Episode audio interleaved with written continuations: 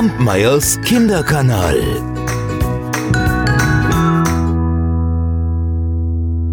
Zu Zeiten König Salomons, da lebte einst ein Gutsherr, dem fehlte es wirklich an nichts. Der hatte ein riesengroßes Haus, und dieses Haus, das stand am Fuße eines Berges, und dieser Berg, der hatte selbst im Sommer immer noch eine leichte Schneekuppe oben auf seinem Gipfel. Ja, und dieser Gutsherr, der besaß Ländereien und so viele Güter, dass er selbst kaum wusste, wie viele es waren. Aber wenn ihr jetzt glaubt, er sei aufgrund seines Reichtums glücklich und vielleicht sogar gütig gewesen, nein, das war er nicht, weder das eine noch das andere. Im Gegenteil, er lebte seine Launen aus und war höchst unberechenbar. Und dadurch machte er jedem in seinem Umfeld das Leben schwer. Der einzige, der es mit ihm aushielt, war sein Kutscher. Was daran lag, dass er ähnlich grausam und hinterhältig war wie sein Herr. Nun, unter den weiteren Bediensteten gab es einen Gärtner, und dessen größter Wunsch war es, einen eigenen Hof zu besitzen. Naja, er wusste, dass er sich diesen niemals würde leisten können, aber das hinderte ihn ja nicht daran, davon zu träumen. Und auf seinem Weideland, da würde er Schafe und Hühner und Kühe züchten, Obst und Gemüse anbauen. Ach, und da wäre er mit seiner Frau unendlich glücklich. Dieser Gärtner war ein herzensguter Mensch, der konnte keiner Fliege etwas zuleide tun. Und die anderen Diener des Gutsherren, die machten sich zwar immer mal ein bisschen lustig über diesen Traum, aber im Grunde war es ein Spaß, denn alle mochten den Gärtner. Und eines Tages, da kam dem Gutsherrn der Wunsch des Gärtners zu Ohren. Der Kutscher hatte ihn verraten. Und die Augen des Gutsherrn, die blitzten. Aha, der Gärtner also wünscht sich einen eigenen Hof. Mhm, mhm. Vielleicht ist er ja der Richtige für mein Experiment. Mal sehen, wie weit er für seinen Wunsch geht. Kutscher, bring ihn her.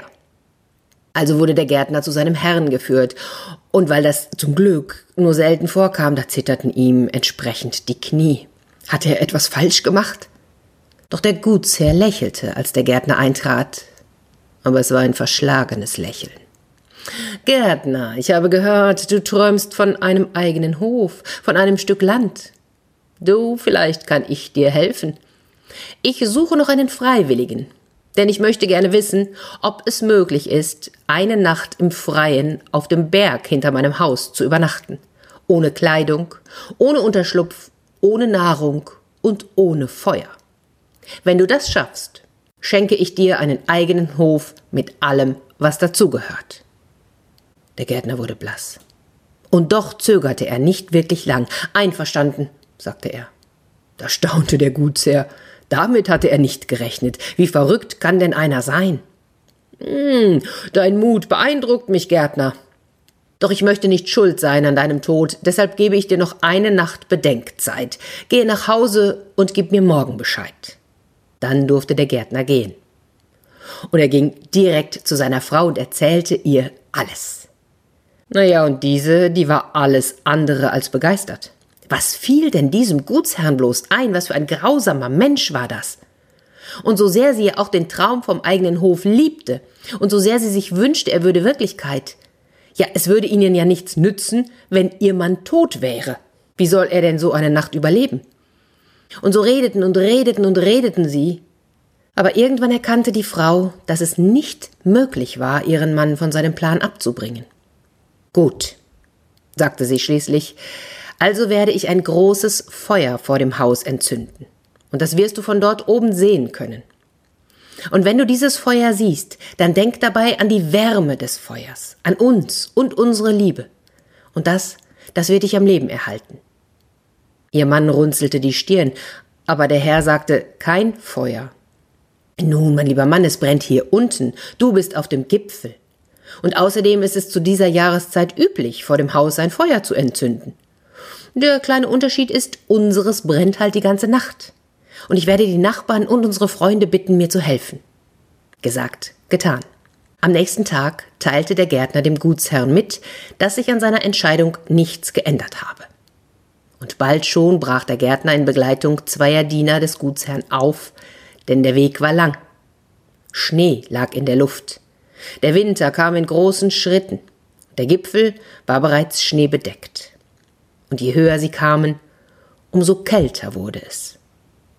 Und bei ihrer Ankunft, da war es stockdunkel und noch eisiger als im Herzen des Gutsherrn. Kehr um, komm mit uns zurück. Doch der Gärtner hörte nicht auf die Diener. Er dachte an seinen Hof, an seine Frau, an seinen Wunsch, frei und, und ein eigener Herr zu sein. Und so legte er seine Kleider ab und gab sie den beiden Männern. Gemäß den Anweisungen schauten sie, dass weder Speisen noch ein Unterschlupf oder Feuer zurückblieben. Dann verließen sie ihn. Viel Glück! Die Diener verabschiedeten sich schweren Herzens, denn wahrscheinlich würden sie ihn nie wieder lebend sehen. Ja, und dann war der Gärtner allein. Er zitterte am ganzen Leib, und die Kälte, die fühlte sich an wie das Stechen von tausend Nadeln zu gleicher Zeit. Er wusste, dass er sich bewegen musste, und so ging er auf und ab, sprang in die Luft und rieb sich Arme und Beine. Währenddessen ließ er das Feuer vor seinem Haus nicht einen Moment aus den Augen. Von dort oben, da sah das Feuer aus wie ein, wie ein heller Stern in weiter Ferne. Doch für ihn war es in jener Nacht der Mittelpunkt der Welt. Dort unten war seine Frau. Dort waren die Menschen, die ihn liebten, die an ihn glaubten, die ihm helfen wollten. Er spürte diese Liebe, und sie wärmte ihm das Herz. Es war eine Wärme, der die Kälte nichts anhaben konnte. Und schließlich begann es zu dämmern, der Morgen brach an. In dicke Felle gehüllt und gegen den Schnee kämpfend näherten sich die zwei Diener dem Gipfel.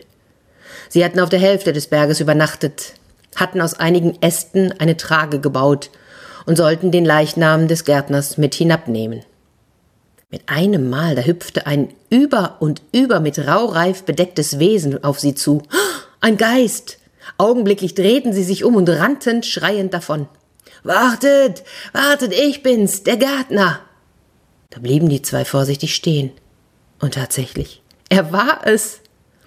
So schnell sie konnten, wickelten sie ihn in warme Felle und Decken und gaben ihm etwas Heißes zu trinken. Und als sie auf dem Hof ankamen, da traute der Gutsherr seinen Augen nicht. Du hast es geschafft. Ich gebe zu, ich hatte meine Zweifel. Wie ist es dir gelungen? Naja, und weil der Gärtner ja schon immer sehr ehrlich war, erzählte er ihm von dem Feuer, das seine Frau vor ihrem Haus entzündet und das ihn innerlich gewärmt hatte. Was? rief der Gutsherr, ich hab doch gesagt, kein Feuer. Du hast gegen die Regeln verstoßen, deinen Hof kannst du vergessen. Diese Worte brachen dem Gärtner das Herz. Sie waren schlimmer als die grausame Kälte der vergangenen Nacht. Doch was sollte er tun? Er konnte sich ja nicht gegen seinen Gutsherren auflehnen, er hatte doch nichts. Und zutiefst betrübt ging er nach Hause.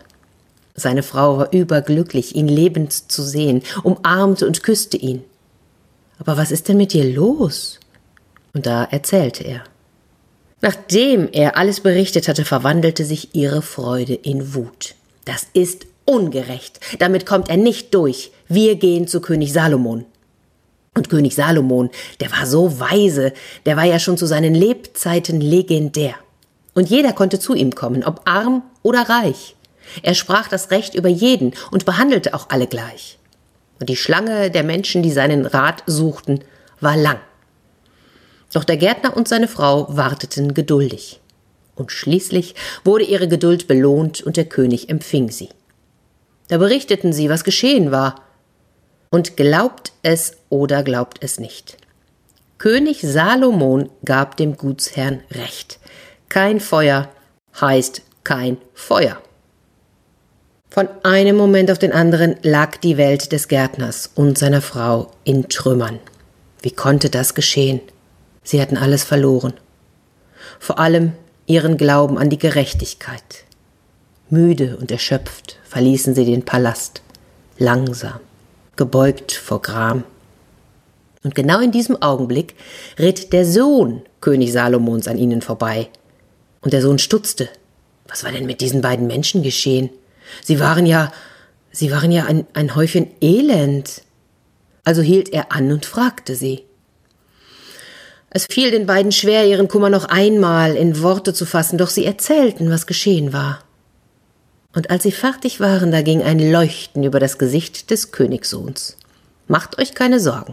Kommt mit mir zum Palast. Ihr sollt essen und trinken und euch ausruhen. Ich kümmere mich darum, dass euch Genüge getan wird. Und jetzt war es so, dass genau an jenem Abend ein großes Fest stattfinden sollte. Die Edelsten der Edeln waren eingeladen und Salomon hatte schon vor Wochen seinen Sohn höchstpersönlich damit beauftragt, sich um die Speisen sowie die Unterhaltung zu kümmern. Und als alle Gäste anwesend waren, da betraten Tänzer den Saal. Ach, und die erfreuten durch ihre Anmut. Gaukler sorgten für jede Menge Kurzweil und, und auch Gelächter, und die Sänger und Musikanten, die verzauberten durch ihre Musik.